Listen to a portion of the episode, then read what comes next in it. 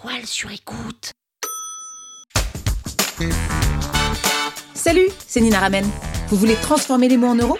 Vous êtes au bon endroit. Un épisode par jour et vous aurez fait le tour. Vous aurez toujours les derniers mots. Power Angels. Le storytelling, ça veut dire quoi? Ça veut dire simplement raconter une histoire.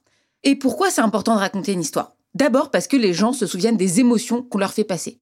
Ils se souviennent davantage qu'ils ont passé un bon moment ou un mauvais moment que de savoir si vous avez parlé de X, puis de Y, puis de Z.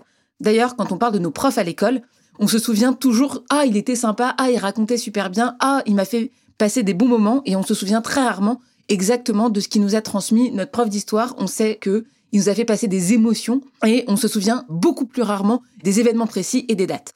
Donc la première chose qu'il faut savoir, c'est que les histoires permettent de connecter les émotions, et c'est ça qu'on retient. Le but, c'est de créer ce qu'on appelle de l'empathie.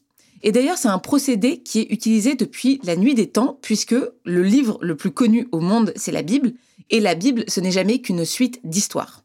Donc, vous voyez, encore une fois, que là, on s'est servi d'une histoire pour créer et pour transmettre, pour imprégner les gens d'un message fort. En termes business, ça veut dire quoi? Je prendre l'exemple de Justine Hutto. Justine Hutto, c'est la fondatrice d'une marque qui s'appelle Respire, qui est distribuée euh, notamment chez Monoprix.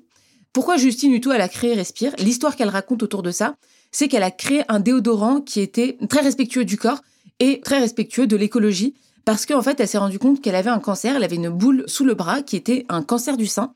Et c'est à ce moment-là qu'elle a lancé Respire en se disant que, bah, en fait, potentiellement, si elle avait un cancer du sein aujourd'hui, c'est peut-être parce qu'elle avait mis des déodorants ou avec des substances chimiques qu'elle maîtrisait pas trop et on savait pas.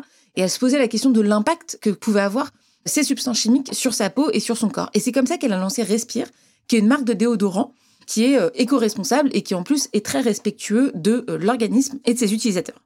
Donc voilà comment aujourd'hui on ne se souvient pas de Respire en tant que marque, mais on connaît Justine Hutto, on connaît son histoire et on sait pourquoi elle en est arrivée là très précisément. On se souvient qu'elle a eu un cancer du sein et que c'est comme ça qu'elle a lancé sa boîte.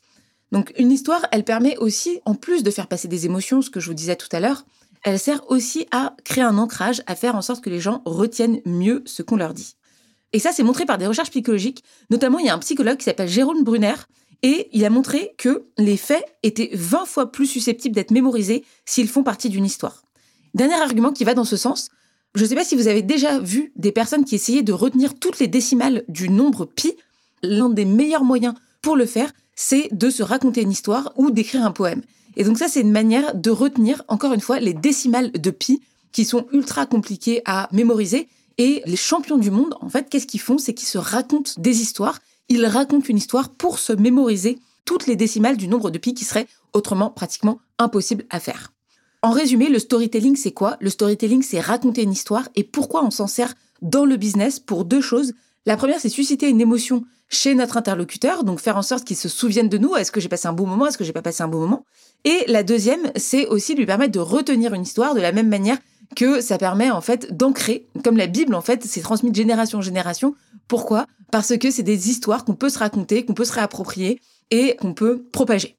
Et c'est exactement ce qu'on veut nous pour notre entreprise. C'est ça qui est drôle, c'est que on veut que la personne elle se souvienne de nous, on veut qu'elle ait un a priori positif sur nous et on veut qu'elle propage aussi cette histoire autour d'elle pour avoir de plus en plus de clients.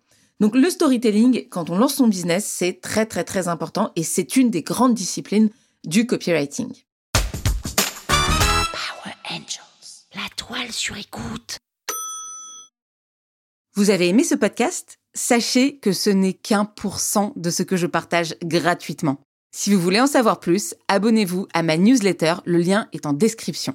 Vous aurez chaque semaine des cours, des exercices et des tutos pour améliorer votre écriture de vente, pour améliorer votre copywriting. Je vous dis à tout de suite.